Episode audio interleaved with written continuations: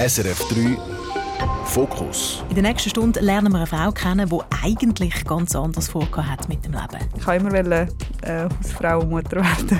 Heute ist sie erfolgreiche Thai-Box-Trainerin. Wie ist es, wenn man selber K.O. geht? Das kann ich nicht sagen. Ich bin noch nie K.O. gegangen. Eine Frau, die nicht nur im Ring kämpft, sondern auch im Leben. Ja, es hat genug manchmal gegeben, wo ich äh, brüllend vor oder nach dem Training war, aber dann schnell wieder wegputzen weil die Leute gekommen sind. Ein Gespräch über das Umkehren und wieder aufstehen, das euch hoffentlich genauso inspiriert wie mich. SRF 3 Fokus mit der Annik Lautenschlager. Und mit einer Frau, die so ziemlich jeden und jede von uns könnte K.O. schlagen problemlos. Sonja Jimerson Schnüriger, 38, die erste Frau in der Schweiz, die allein eine Thai-Box-Schule führt und einen Profikämpfer trainiert und managt. Selber zweifache Europameisterin im Thai-Boxen. Sonja, schön Bestand, herzlich willkommen im Fokus. Danke vielmals für die Einladung. Du bist aus Luzern, angereist heute Morgen mit dem Auto. Ähm, normalerweise, habe ich mir sagen, gehst du joggend arbeiten? Nein, nicht ganz. Also ich gehe jeden Morgen joggen, aber dann gehe ich zuerst noch heim duschen und nehme dann manchmal gleich das Auto. Weil, also es geht mehr um den Rückweg am Abend, weil es dann relativ spät wird und dann müsst ihr dann über einen Sonnenberg durch einen Gigeli-Wald joggen und das ähm, Wäre dann doch ich mir dann. Ja, genau. aber es ist, es ist ja nicht so, dass du dann in deiner Schule, in deinem Gym dort stehst und einfach nur die Anweisungen gibst. Du trainierst jedes Mal noch mit, selber? Ja, also mehr oder weniger. Also ich mache sicher beim Warm-up mit und bei den Kraftteil und in, zwischendrin tue ich halt mehr die Übungen anzeigen oder anleiten, je nachdem aber auch mit einem, also jemandem Pratzen haben, mit jemandem zusammen trainieren. Genau. Entschuldigung, was haben? Pratzen haben, das ist so, sind so die Schlagpolster, das ist eigentlich so eine Form von Trainingsform und die ist auch, je nachdem mit wem man trainiert, ist es natürlich auch als ähm, Pratzenhalter ein Workout und relativ anstrengend. Aber man könnte jetzt schon sagen, dass Joggen bräuchte ja fitnesstechnisch für dich nicht? Äh, nein, nein, das Joggen mache ich wirklich eigentlich mehr als Ausgleich. Das ist so ein bisschen meine Meditation am Morgen. Da lasse ich so den ganzen Tag auf mich zukommen, überlege mir, was ich alles machen muss oder so. Und es ist wirklich mehr so für mich als Ausgleich. Von was für einer Strecke reden wir da? Äh, das kommt ein bisschen auf den Tag drauf an, weil mein Tag jedes ist, jeder ist ein bisschen anders, je nachdem, was, was ich für Personal Trainings habe und so weiter, je nachdem, wie viel Zeit ich habe, aber so zwischen 6 und 12 Kilometer. Wir fangen mal ganz vorne an bei der Definition von Thai-Boxen laut Wikipedia. Dort steht, Thai-Boxen entwickelte sich über Jahrhunderte aus traditionellen Kampfkünsten Thailands. Wenn Schwert und Speer unbrauchbar wurden, benutzte der Krieger seine Beine, Fäuste und Ellbogen zum Kämpfen. Was ist Thai-Boxen für dich ganz persönlich?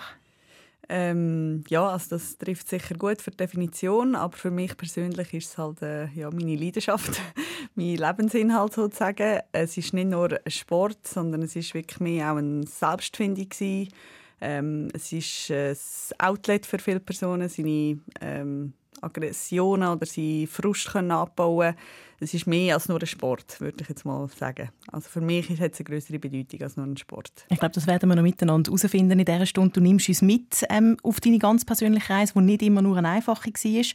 Angefangen hat eigentlich alles, und ich kann das so nachvollziehen, ich glaube, alle, die mal in den USA im Austausch waren, angefangen hat alles mit vier Monaten Hawaii und ein paar Kilometer auf der Rippe, wo du heimgekommen bist. Genau, ja, das ist so. Ähm, ich bin nach der Matura, also ich habe immer gesagt, wenn ich fertig äh, mit der Schule bin, wollte ich auf Hawaii lernen surfen und habe das auch gemacht, zuerst Geld verdient und bin dann gegangen und dann eben extrem viel zugenommen und dann bin ich heim und habe das Gefühl, ich muss etwas äh, machen. Und in Hawaii habe ich eine Kollegin kennengelernt, die Kickboxen gemacht hat in Zürich und sie hat immer gesagt, ja, das würde dir so gefallen, du müsstest das unbedingt mal ausprobieren. Und dann bin ich zurückgekommen und per Zufall an ein Plakat hergelaufen und das Gefühl, okay, das probiere ich jetzt aus. Schaust du zurück und findest, was für ein Zufall? Ja, sicher, ja. Extrem. Du bist dann in ein Probetraining gegangen magst du dich noch erinnern, was ist so das Erste, was du gedacht hast, als du in das Gym hineingelaufen bist? Ja, ich kann mich mega gut erinnern. Ich bin reingelaufen und ich weiss noch, der Trainer dazu mal hat dort mit seinem Kämpfer sind die gerade noch das zweite am Trainieren gewesen, weil ich ein früh da war und ich so alleine dort drinnen und ich bin ein bisschen eingeschüchtert gewesen. Und dazu mal hat es auch ehrlich gesagt fast keine Frauen gehabt, die es gemacht haben. Also ich bin dort, glaube ähm, in einem Frauentraining, aber da waren wir nur zwei Frauen und mit dem Trainer zusammen. Und dann habe ich einfach, ja, es hat mir von Anfang an gefallen. Er hat das Gefühl, ja, wirklich ist jetzt das erste Mal, was du machst und äh, du hast mega Power und ich habe wirklich gemerkt, ja, das macht mega Spaß. Wann hast du dann gemerkt, dass es unter Umständen könnte mehr sein als einfach nur ein neues Hobby oder eben ein, ein Weg zum, zum Abnehmen? Äh, das hat schon ein Zeit gebraucht. Also ich bin sofort angefressen würde ich sagen. Ich bin sofort dann auch nicht nur ins Frauentraining, sondern ins gemischte Training. In dieser Zeit ist dann auch, habe ich mich dann sogar auch das Studium richtig dann umwechseln. Also ich habe eigentlich nie vor Sportwissenschaften studieren. Das hat sich dann auch dann eigentlich so herauskristallisiert, dass ich dann die Richtung noch geändert habe. Und aber, dass ich Wettkämpfe mache, das habe ich eigentlich lang, lang habe ich gesagt, nein, nein, ich mache das nicht zum Kämpfen. Du hast deiner Mami sogar versprochen, ich steige nie in den Ring. Genau, genau. Weil sie hat natürlich auch das Gefühl, nein, das ist doch nichts. Und ja, man hat halt Angst, das verstehe ich auch. Und äh, ich habe wirklich das Gefühl, nein, ich will das nicht. Ich habe das immer gesagt. Und meine Grossi hat das Gefühl, mal, komm, das wäre doch noch cool. Entschuldigung, meine ja, Grossi genau. hat das Gefühl, das wäre ja, noch cool. Warum? Was ist denn das für eine coole Sache? Nicht, sie hat einfach das Gefühl, das wäre noch cool, wenn ich ihr dann erzählt habe, dass ich mit Männern trainiert habe und denen haben mögen das Wasser reichen, hat sie das immer super cool gefunden.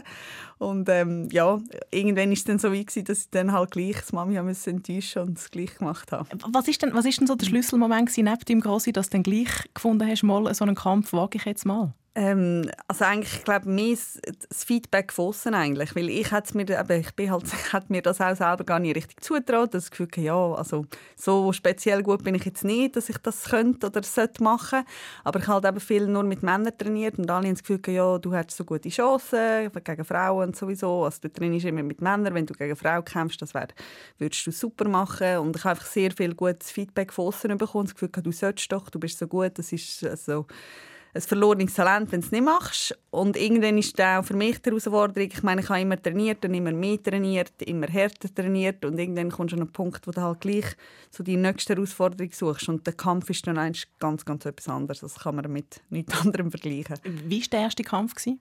Ähm, sehr gut, also sehr, ein sehr spezielles äh, Klima war dort. Es war in einer Bar.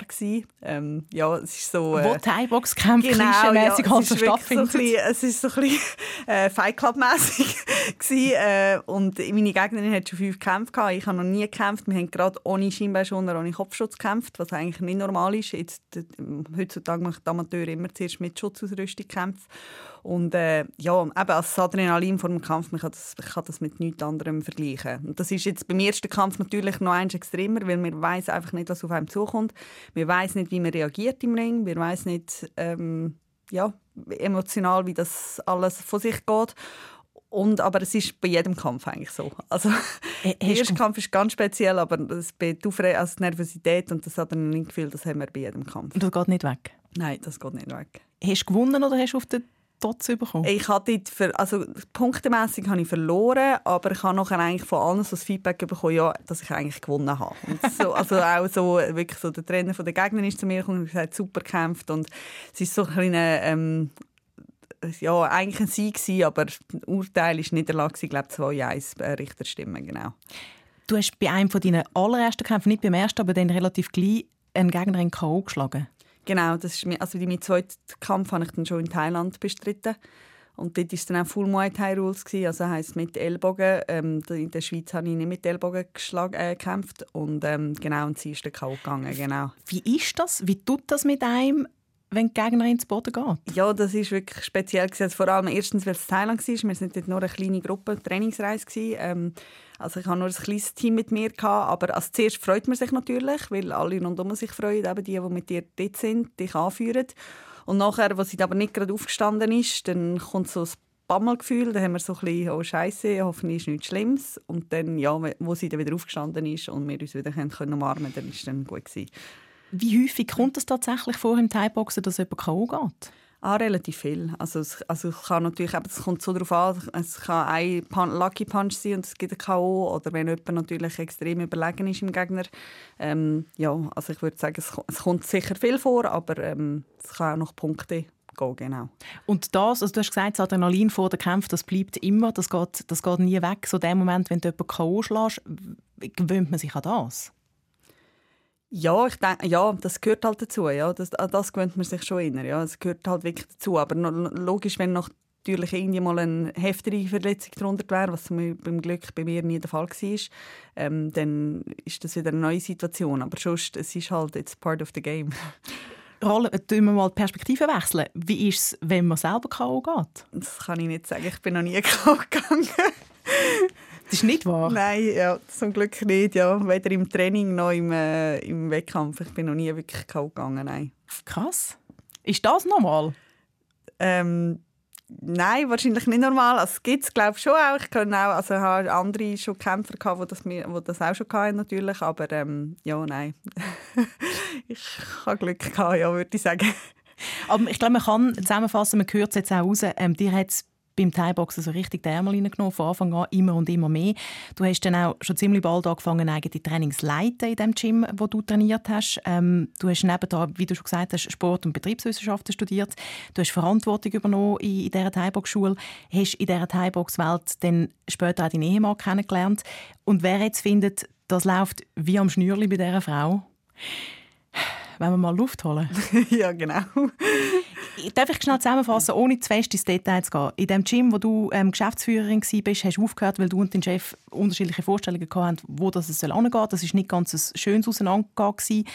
Du hast zusammen mit deinem Ehemann ein eigenes Gym machen. Ihr habt die Firma gegründet. Kurz darauf ist im 2020 der Corona-Lockdown gekommen und fast gleichzeitig hast du erfahren, mein Mann hat eine Affäre. Was ist dort mit dir passiert? Ja, sehr viel.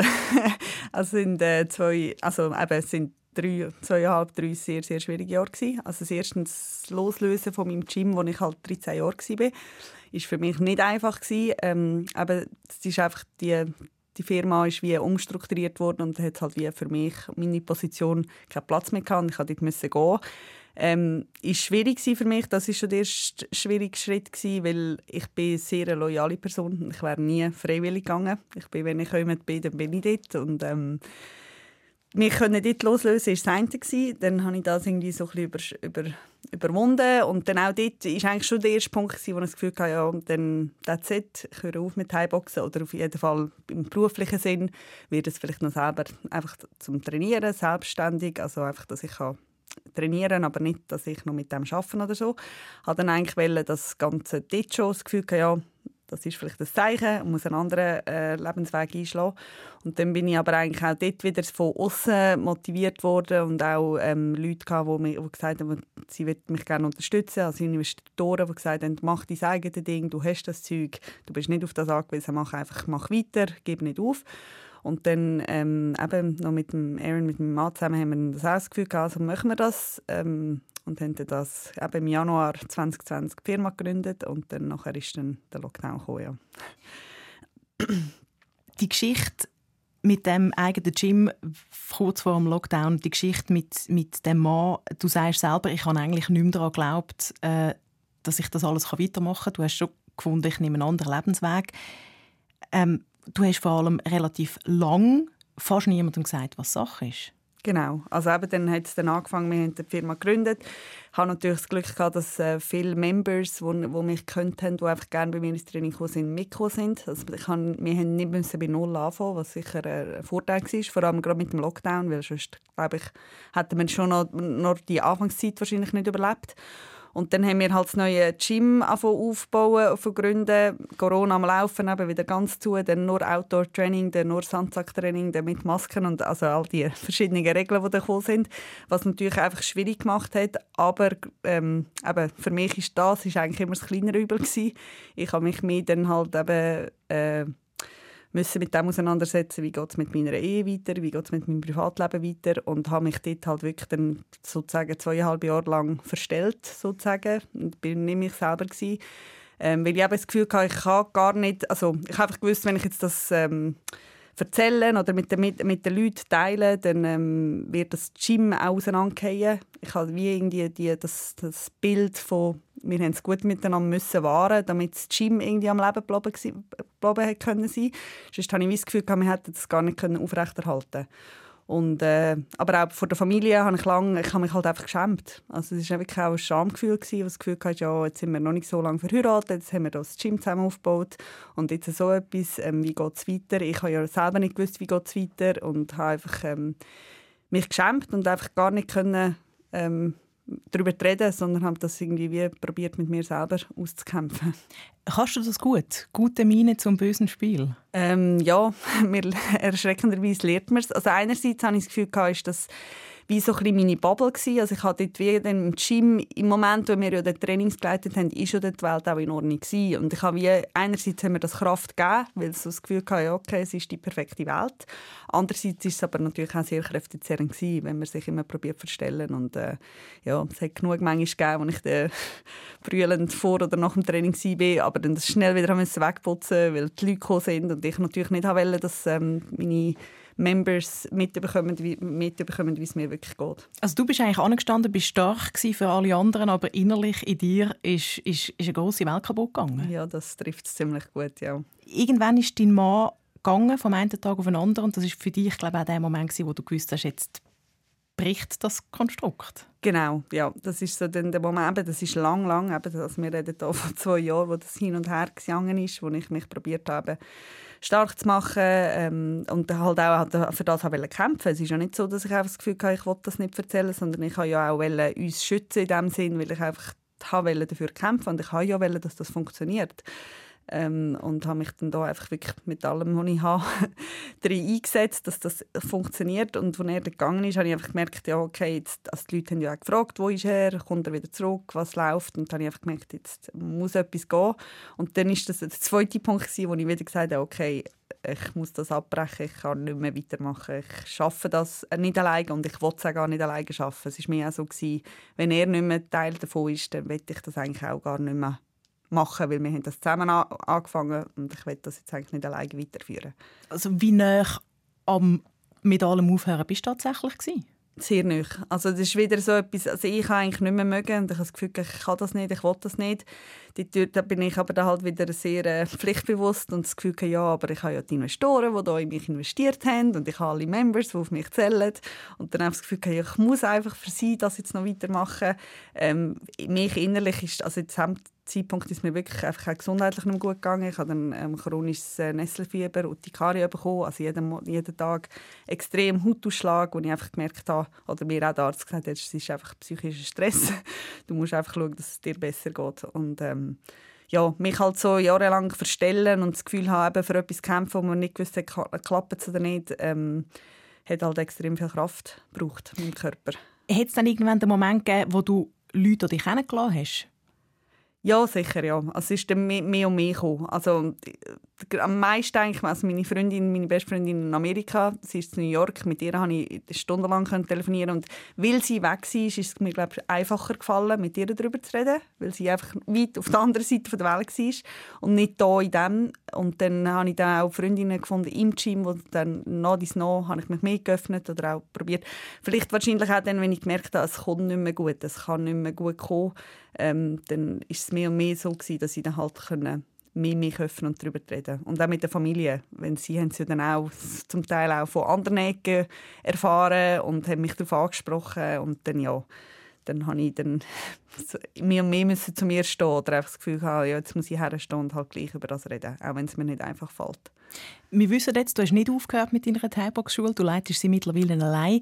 Was ist dann passiert? Wo ist so der, wo ist so der, der Breaking Point gekommen, wo dann doch noch alles anders gekommen ist? Ja, also als ich allein war, als ich wirklich das Gefühl hatte, jetzt, jetzt höre ich auf, ich kann nicht mehr, bin ich dann äh, äh, eigentlich ziemlich kurz entschlossen auf Hawaii gegangen. Ähm, ich habe dort mit der Mami darüber geredet ja, und sie hat gesagt, ja, wo würdest du zum liebsten durch? Und ich habe jahrelang nicht mehr Hawaii gedacht, obwohl ich immer gesagt habe, ich wollte dort wieder zurück. Und Nach dem Sprachen genau, genau, genau, ich genau. immer wollte, wieder zurückgehen, aber dann ist der weiße Thai-Boxen dazwischen gekommen und dann bin ich halt immer meine Ferien in Thailand gemacht, um zu trainieren. Und dann aus dem Nichts, also ich weiß nicht warum, habe ich plötzlich dort einfach gesagt, Hawaii. Und dann kurz darauf ist dann das passiert und dann habe ich gesagt, gut, und jetzt gehe ich. Und dann einfach wirklich kurz entschlossen auf den Weg gegangen, habe dort auch ein Gym rausgesucht, wo ich trainieren konnte und bin dort hergegangen, alleine und hatte dort super Connections mit dem Gym, ähm, wo also dort kämpft, äh, trainiert auch ein Weltstar und habe dort einfach extrem gutes Feedback bekommen, bin dort extrem gut aufgenommen worden. Die hatten mich am liebsten gerade Tipp gehalten. Und ich glaube, das hat mir einfach so viel gegeben, die Bestätigung von weil ich mich halt so klein gefühlt habe, so schlecht gefühlt habe zu diesem Zeitpunkt, ähm, dass ich dann gemerkt habe, nein, eigentlich, es ist meine Leidenschaft, es ist das, was ich liebe, ähm, ja, ich muss weiterkämpfen. So eine gute Mami-Frage. Wo wärst du denn jetzt am liebsten? Ähm, also örtlich, oder was? Ja, nicht, dass deine Mami das gefragt hat. Aha, genau, so, ja, so, genau. So, so ja, ein ja. guter Zug. Genau, das ist wirklich, es ist am Muttertag, ich weiß es noch ganz genau, wir haben zusammen gegessen und einfach über das Reisen geredet. Das Reisen ist mir eine grosse Leidenschaft und hat gesagt, ja, eben, wo willst du jetzt am liebsten sein? Und ja, aus dem Nichts aus ist dort Hawaii gekommen. Das war wirklich speziell. Gewesen. Was war das für ein Moment, gewesen, wo du für dich selber wie eigentlich so das Selbstvertrauen wiedergefunden hast? Ähm, aber ich würde sagen, die, die drei Wochen dort in Hawaii, ähm, also gut, eben Selbstvertrauen war nie meine Stärke. Gewesen. Was man, was man dir nicht, also man würde dir komplett anders zuschreiben? Ja, aber nein, ich bin nie selbstbewusst gewesen, immer sehr selbstkritisch und das, ich würde sagen, meiner Meinung nach, oder vielen Meinung nach, zu fest auf die Anerkennung oder Bestätigung von außen angewiesen. Also ich bin wirklich sehr selbstkritisch und gar nicht selbstbewusst. Aber als ich eben in Hawaii war und ich habe wirklich niemanden gekannt, es ist wirklich, ich bin einfach so dort in ein fremdes Schirm und dann alle sind so begeistert von mir. Und das hat mich dann so ein bisschen ja, denken, okay, ja, vielleicht bin ich gleich nicht so schlecht, vielleicht sollte ich gleich weitermachen mit dem. Ähm, vielleicht wäre es wirklich schade, wenn ich das jetzt alles aufgebe. Wir reden noch ein bisschen über das, über das Selbstvertrauen, wo du sagst, ist vielleicht gar nicht so groß da, über deinen Biss, wo du dann doch am Ende des Tages hast. Aber ich glaube, wir lassen uns musikalisch vielleicht zuerst einmal zurückspicken auf Hawaii. Du hast Musik mitgebracht vom Israel is Kamakawiwole. Ich hoffe, man spricht ungefähr so aus. Ähm, Over the Rainbow. Was passiert, wenn du den Song hörst? Ja, da bin ich gerade wieder zu Hawaii. Also eben, einerseits ehrlich schon, als ich mit 21 gegangen bin, ist der Song schon ein Hit gewesen. Also dort haben wir da schon viel gelost und dann, als ich eben jetzt wieder zurückgegangen bin, da, eben, das ist halt der, der Hawaii-Song in, in sich. Also ist voll, äh, alle können den und ja, ich bin dann gerade in Hawaii und mit Rainbow sehen wir dort so viel und es ist auch ein Sprichwort, wo dort der Kämpfer ähm, der, also der Weltstar, der dort trainiert, der mal gesagt hat, ähm, eben, without the rain there would be no rainbow. Und das ist für mich auch immer so geblieben und das beschreibt jetzt auch so ein bisschen meine schlechten Jahre, dass ohne die wäre ich jetzt nicht da, wo ich jetzt bin.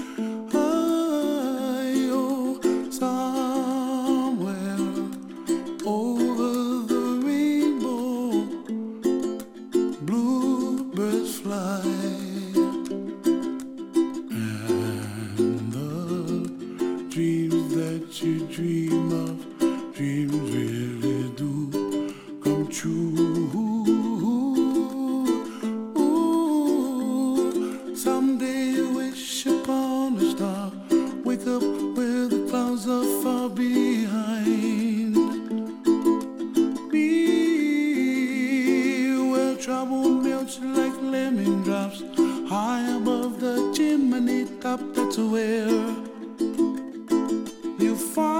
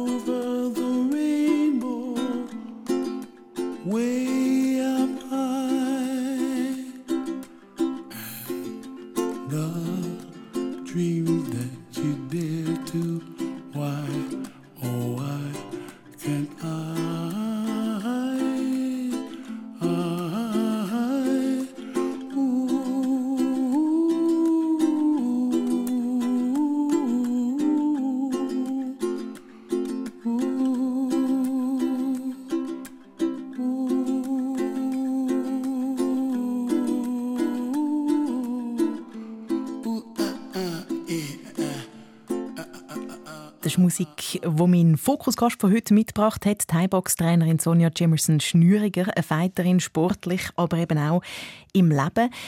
Von wo kommt der Biss und das immer wieder aufstehen? Das kann ich ehrlich gesagt gar nicht so genau beschreiben. Ich weiß nicht, ich habe das einfach, ich glaube, ich habe einfach sehr große ähm, Anforderungen an mich selber. Ähm, habe immer Beste sein, immer sehr ehrgeizig sein. Aber warum oder so, ich kann nicht sagen. Also ich bin überhaupt nicht so aufgewachsen. Meine Eltern sind gar nicht, also sind nicht irgendwie Druck auf mich aufgeübt in jeder, in jeder Hinsicht nicht. Aber ich habe einfach immer selber ans Limit gehen oder darüber raus oder sehen, wie weit ich kommen kann, wie viel ich leisten kann. Und ja, die Disziplin hat mir dann natürlich gerade im Kampfsport extrem weitergeholfen. Ich finde es noch spannend, wenn man mit Leuten redet, die dich kennen oder die bei dir trainieren. Das sagen alle, und das merkt man auch, wenn man auf deine Fotos anschaut auf Instagram, ähm, du machst das alles mit einer wahnsinnigen Leichtigkeit. Du lachst amix. Also es gibt Fotos von dir, wo du in einem Schlag drin bist und wirklich strahlst wie ein Meierkäfer. Ähm, ist es so komplett unverbissen, wie es von außen aussieht?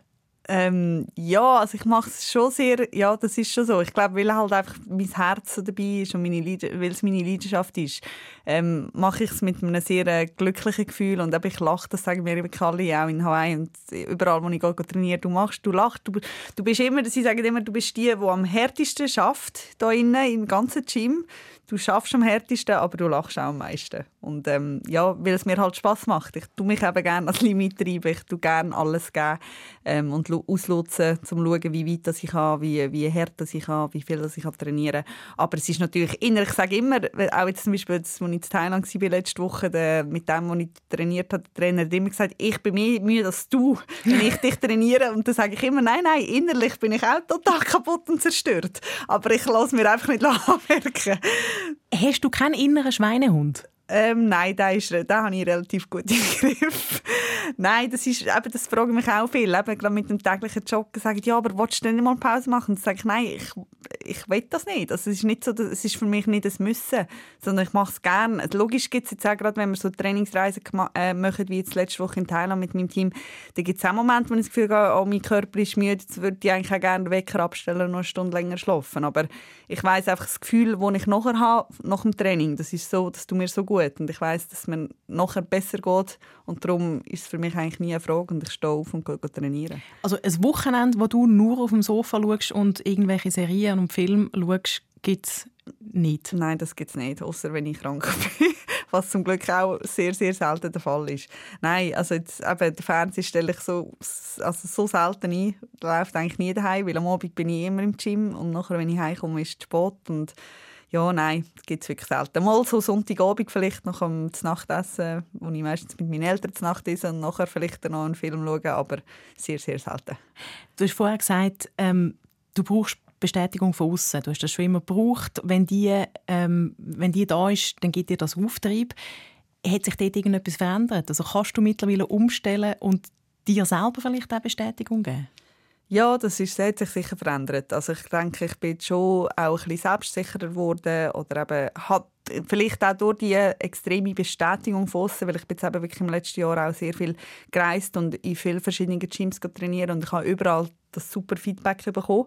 Und ich einfach, wir haben müssen auch eingestehen, ja, eben, dass, wenn ich überall gehe, trainiere und alle sind so begeistert von meiner Word Ethic, also wie ich extrem alles gebe und ähm, wie gut ich bin, dass, ja, eben, dass da vielleicht etwas Wort dran ist und ich habe mich durch das jetzt wie vielleicht ein bisschen mehr selber gefunden und das Gefühl, ja, ähm, eben, ich brauche die Bestätigung von vielleicht nicht mehr so ganz. Aber es ist eben, seit 38 Jahren Eben, das kann ich sagen, das ist lang gegangen. Ja, sehr, ja. Also, und ich sage, es ist immer noch nicht immer so. Also ich würde jetzt nicht sagen, dass ich jetzt voll selbstbewusst bin und keine Bestätigung mehr von außen brauche, überhaupt nicht. Ähm, ich bin immer noch sehr selbstkritisch und das Gefühl manchmal, ja, ich als Frau alleine das Thai-Box-Gym funktioniert das überhaupt? Also ich hinterfrage mich immer noch sehr, sehr viel.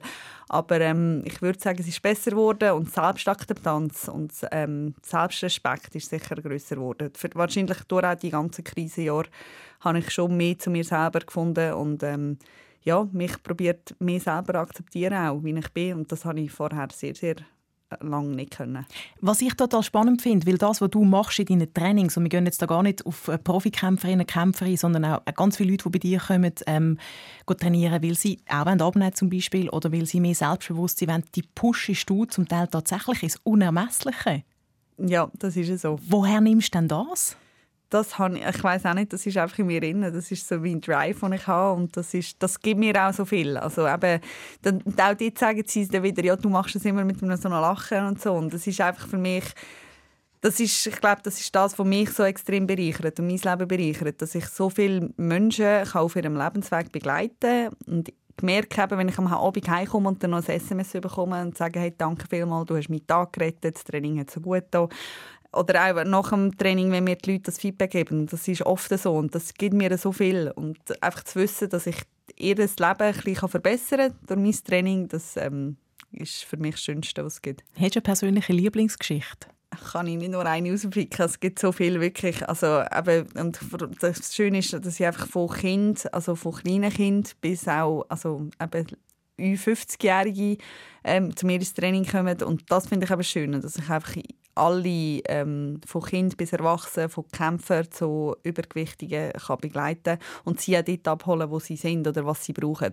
Und das ist das, wo auch viel mehr das Feedback geben, dass ich halt sehr fest spüre, wer was braucht. Und da probiere ich halt wirklich einfach auf meine Members einzugehen. Wir haben ein sehr persönliches Umfeld bei mir im Gym. Also ich können alle beim Namen, ich können alle probieren, so ein bisschen ihr, ihr Naturell raus, äh, rauszuspüren. Ähm, lernen die Leute auch besser können natürlich über die Jahre und ähm, ja, das ist ist das Schönste. Du sagst auch, es ist Familie? Genau, es ist Familie, ja. Genau.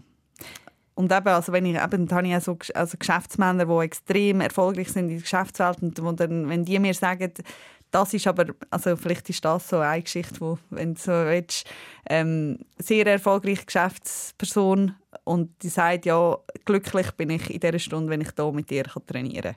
Und das gibt mir mega viel, weil ich habe das Gefühl, die Person die hat alles, sie ist so erfolgreich, die hat ähm, ähm, super Leben und für ihn ist so die Stunde mit mir Training, das ist, äh, gibt ihm so viel und er kann dann abfallen und das bedeutet mir mega viel. Also eine Fitmacherin und eine Glücklichmacherin. Ja, das denke ich schon, ja. Ist, ist das wichtig, dass, dass, nicht nur, dass die Leute nicht nur fit rauslaufen, sondern auch happy? Ah, definitiv. Das ist mir fast wichtiger eigentlich, weil also, das ist ja, es geht zwar Hand in Hand, das gibt ja dann das Glücksgefühl, wenn man weiß, man hat etwas Gutes gemacht für seinen Körper auch, aber es ist ja wirklich nicht nur der Körper, sondern auch der Geist und ähm, es ist, für, gerade wenn man psychisch Stress hat, das habe ich ja selber auch gemerkt, dass wenn es mir schlecht geht, dann gibt es für mich nichts besser, als, selber so ein Training können zu machen. Und äh, ja, das, ist, das bedeutet mir eigentlich am meisten. Und für viele Leute ist es ja eben nicht nur Sport oder nicht nur das Workout, sondern es ist wirklich ähm, Ballast ablassen, Alltag hinter sich lassen. Viele sagen auch zu mir, es ist nur, eben, wenn ich im Training bin, dann ist es nur Training. Ich habe meine Sorgen, es ist alles vergessen und nachher kann ich durchschnaufen und wieder zurück in meinen Alltag gehen. Jetzt leitest du als erste Frau in der Schweiz überhaupt allein eine Thai-Box-Schule. Trainierst steht unter anderem der Weltmeister im Kickboxen und Karate und Vize-Weltmeister im Thai-Boxen, der Mohamed Mazlumjar. Wie ist das als Frau in dieser Trainerszene? Ähm, ja, sicher speziell. Auch dort wieder habe ich mir das natürlich zuerst gar nicht zutraut. Und das Gefühl, ja, ähm, eben, ich als Frau dann so einen super Kämpfer zu haben, wie kommt das über und bin ich, kann ich dem gerecht werden? Ähm, aber ich denke, es wird sehr, also eben, wir haben jetzt auch hier in der Schweiz, habe ich das Gefühl, das hat sich recht gut ähm, verbessert, dass wir untereinander von den Gyms, von den Teams, von den Trainern eigentlich ziemlich gut, es ist nicht mehr so eine grosse Rivalität, sondern wir haben es eigentlich sehr gut miteinander und da komme ich auch jetzt immer mehr sehr gut gutes Feedback und Bestätigung über und ähm, ja, das tut natürlich auch gut. wirst du so unterschätzt, weil wenn man dich ähm, nicht gerade in Action sieht, dann bist du eine unheimlich freundliche, unheimlich anständige ähm, Frau. Eben wie gesagt, du lachst immer. Hat es Momente gegeben, wo, wo man wo du gemerkt hast, ah, mich unterschätzt jetzt jemand gerade? Ah ja, ja, definitiv. Das, äh, da gibt es auch lustige Geschichten, genau, wenn wir so ein Sparring-Treffen gehen, zum Beispiel, so ein bisschen wettkampftechnisch. Also Sparring ist so, wenn wir kämpfen, aber halt nicht in einem Kampf, sondern sich vorbereiten auf einen Kampf. Gibt es so auch Sparringtreffen ähm, in Deutschland, wo je, also hunderte von Leuten mitmachen. Dort gibt es auch zum Beispiel, wenn ich dort auch mitmache, dann gibt es so Männer, die das Gefühl haben, ja, ich möchte jetzt eigentlich lieber mit einem Mann die Runde machen, nicht mit dir. Und dann, das kützelt mich dann natürlich und dann gebe ich erst recht Gas und dann, ja, dann noch so 20 Sekunden dann das Gefühl, okay. ähm, Darf ja, ich gleich also, wieder einen Mann haben? Ja, genau. Also da wird man definitiv schon ab und zu unterschätzt. Ich habe gesagt, du bist anständig, du bist freundlich, ähm, du, bist, du bist eine mega gute Menschenkennerin. Ich habe aber das Gefühl, irgendwie in diesem Kampfbusiness und auch jetzt als, als Leiterin von einer eigenen Thai-Box-Schule, irgendwo musst, ja, musst du irgendwo ein bisschen badass sein. Wo bist du badass? ich weiß es ehrlich gesagt nicht. Ähm, ja, also wenn ich selber kämpfe, also wenn ich selber trainiere, dann würde ich sagen, also Badass einfach in dem Sinn, dass ich einfach eben nichts können und einfach bis zum Limit und das ist auch eben, wir sagen immer alle Trainer, dich kann man nicht müde bringen und ich sage immer, mal innerlich bin ich schon müde, aber ich würde halt einfach nie aufgeben.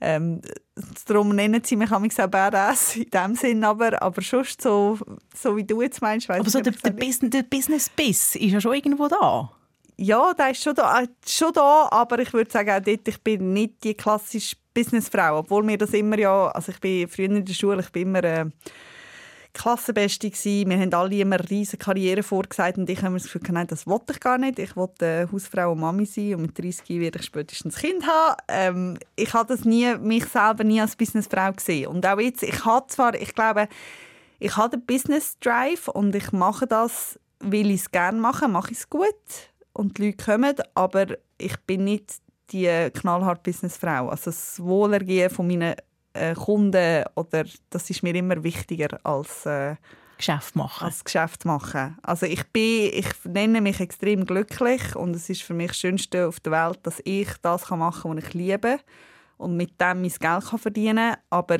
ich bin jetzt eben das Geschäft machen an und für sich. Wie kann ich noch mehr Geld machen? Ich bin dort einfach zu wenig materialistisch wahrscheinlich. Das ist mir nicht so wichtig, wie einfach, dass wir es gut haben, dass ich gutes Training machen kann, dass ich die Leute äh, glücklich machen kann dass ich allen gerecht werden im Training. Das ist immer eine große Herausforderung vom Anfänger bis zum Weltmeister.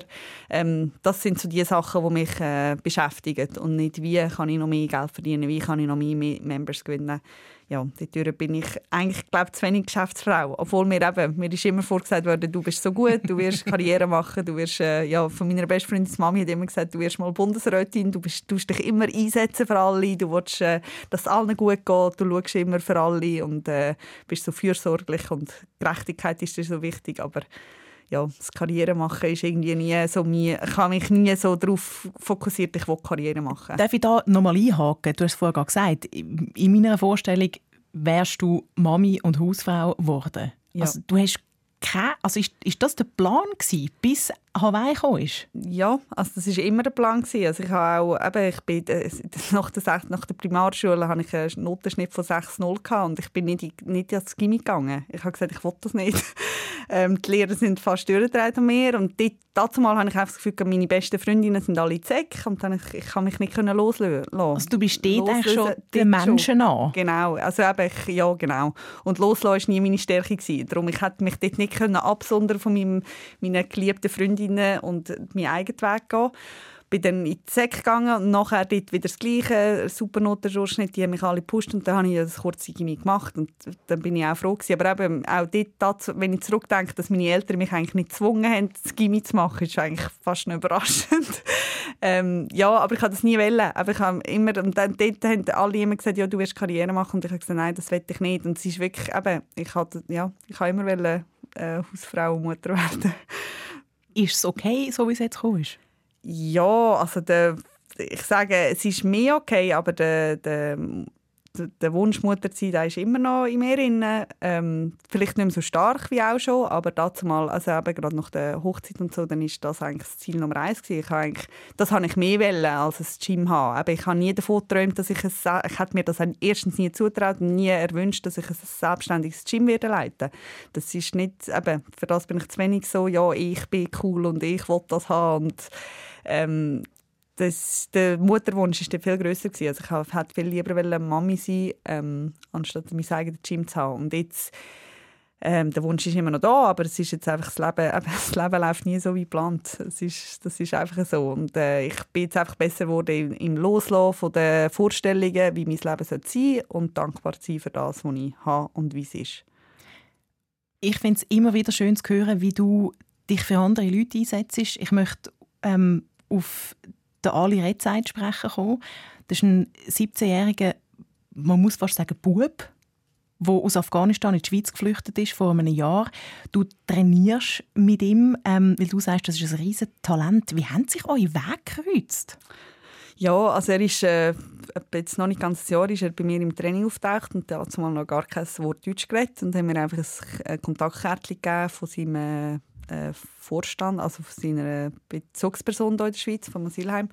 Und er hat gesagt, ich soll mich doch bitte bei dem melden. Oder einfach eben hergehabt, er hat gar nicht wirklich reden äh, Er ist zu mir gekommen, nehme ich an, durch Social Media, weil er sieht, dass der Mohammed bei mir trainiert, der auch aus Afghanistan ist. Und darum hat er sich halt dort wahrscheinlich angesprochen gefühlt, das Gefühl gehabt, er zu mir kommen. Ähm, und dann habe ich ihn einfach trainieren und dann ist es eben das Gleiche dort, auch dort, ähm, eben, sind wir wieder zurück bei Geschäftsfrauen. Er hat natürlich, die haben einfach ein kleines Budget, das die bekommen für ein Jahr, aber das hat natürlich nie gelangt für das Abo und ich habe das Gefühl, ja, doch komm einfach, komm trainieren, wo er an einem anderen Ort hat er vielleicht die Möglichkeit gar nicht bekommen, dass er für so eine äh, für bessere Konditionen trainieren darf. Und dann hat er angefangen trainieren. Ähm, am Anfang war das noch schwierig, weil er einfach extreme Power hat und seine Kräfte auch gar nicht so gut können unter Kontrolle haben Und ich ihn richtig zurückheben und auch müssen streng sein und sagen, hey, das geht nicht, wir sind im Training, das ist jetzt kein Wettkampf, du musst ein bisschen zurückfahren.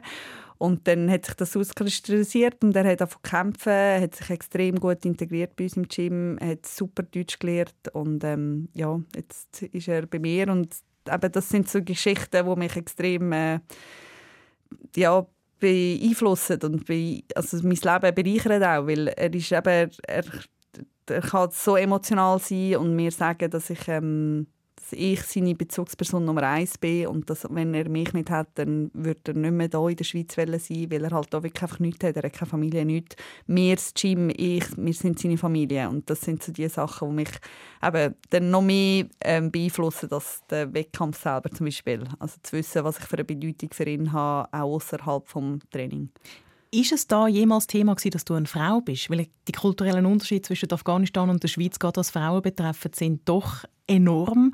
Ähm, und Thai-Boxen ist ein Sport mit viel Körperkontakt. Ist das Thema gewesen? Ähm, ja, also vor allem bei Mama, habe ich das gerade angesprochen, als er zu mir kam, habe ich gesagt, ist das kein Problem und so weiter. Und für ihn ist das überhaupt kein Problem gewesen. Er kann da sehr gut ähm, eben den Cut machen zwischen seiner afghanischen ähm, Kultur und da.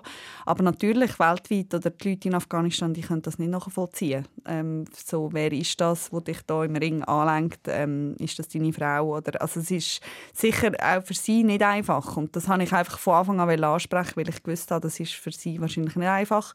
Aber für Ali, ähm, er sagt auch, es ist für ihn eigentlich kein Thema und für ihn er sagt immer, du bist keine normale Frau. Darum, äh, ja, das, es ist, äh, nein, es ist zum Glück kein Thema. Aber ich habe das auch nie als selbstverständlich äh, wahrgenommen, weil ich einfach gewusst habe, das ist sicher für sie oder sie müssen sich vielleicht bei ihrer Familie auch rechtfertigen für mich, was mir natürlich dann auch wieder nicht recht ist, weil ich das nicht will. Ähm, ja.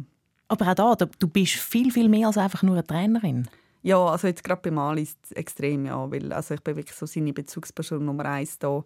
Ähm, eben, und da haben wir dann manchmal auch eben sehr emotionale Gespräche, wo er, eben, ich merke halt, er vermisst halt seine Familie, das ist ja normal. Und er ist noch ein Bub, er ist 17, also ist, er ist ein sehr taffer Kämpfer, sehr hart im Nähen, ähm, aber in, in, im Innen sieht es auch viel anders aus und er ist halt wirklich einfach nur ein Bub und ähm, da probiere ich ihm halt auch das zu geben, was er braucht. Also das heisst, das gehört auch dazu, dass du mal mit ihm anhockst und, und einfach mal schwätzt, statt jetzt genau, ja. trainierst. Genau, genau. Also da probier, ich für ihn probiere halt extrem auch nebst dem Training können für ihn da sein. Ja. Und da bin ich eben, das sagt er mal, so ein bisschen, eben, ich sehe so ein bisschen seine Mami-Rolle hier in der Schweiz. Und das ist so das, wenn wir, wenn wir jetzt wieder aufs Mutter-Sein zurückkommen, ähm, das nennen mich viel da. Also im Gym nennen sie mich Muay Thai Mami. In Hawaii haben mich meine Freundeskreise immer Mami gerufen, weil ich das Gefühl hatte, ich bin immer die, die schaut, dass es allen gut geht und und und. Darum ich habe irgendwie eine Mutterrolle in anderen äh, Bereichen über, übernommen irgendwie. Es braucht Technik im Thai-Boxen, es braucht Kraft im Thai-Boxen. Du sagst aber auch immer wieder, es braucht, und das ist fast das Wichtigste, und das kann man nicht lernen, ein Kämpferherz. Wie erkennst du Kämpferherz? Ähm, das merkt man aber zum Beispiel im Biss im Training. Wie, wie, wie viel Biss hat jemand im Training? Wenn alle anderen aufgeben oder wenn merkt, die mögen nicht mehr, oder wenn ich auch einer Person angehe, ich habe ja das Gespür auch recht entwickelt, ich sehe, wenn jemand eigentlich nicht mehr mag. Und geht er dann auf oder beißt er dann noch durch und pusht sich ans Limit, so erkennt man eigentlich das Kämpferherz. Und das ist einerseits im Training, wo man schon erkennt. Und dann andererseits eben im Wettkampf, was ich auch schon angesprochen habe, Wettkampf ist immer noch eine ganz andere Geschichte. Aber wie reagiert jemand im Ring, wenn er wirklich im Ring ist? Und dort auch, wenn jemand zum Beispiel am Verlieren ist oder äh, angezählt wird, kann er wieder zurückkommen, kann er beweisen, nein, ich will das mehr, ich, ich stehe jetzt nochmal auf und gebe noch eins alles. Ähm, genau. Und das merkt man eigentlich wirklich einfach beim Training, merke ich das schon extrem. Und eben, ich sage jetzt gerade mal an Mohamed und an Ali, die bringen halt so eine extreme Lebensgeschichte mit, dass die haben so viel schon müssen durchmachen in ihrem Leben.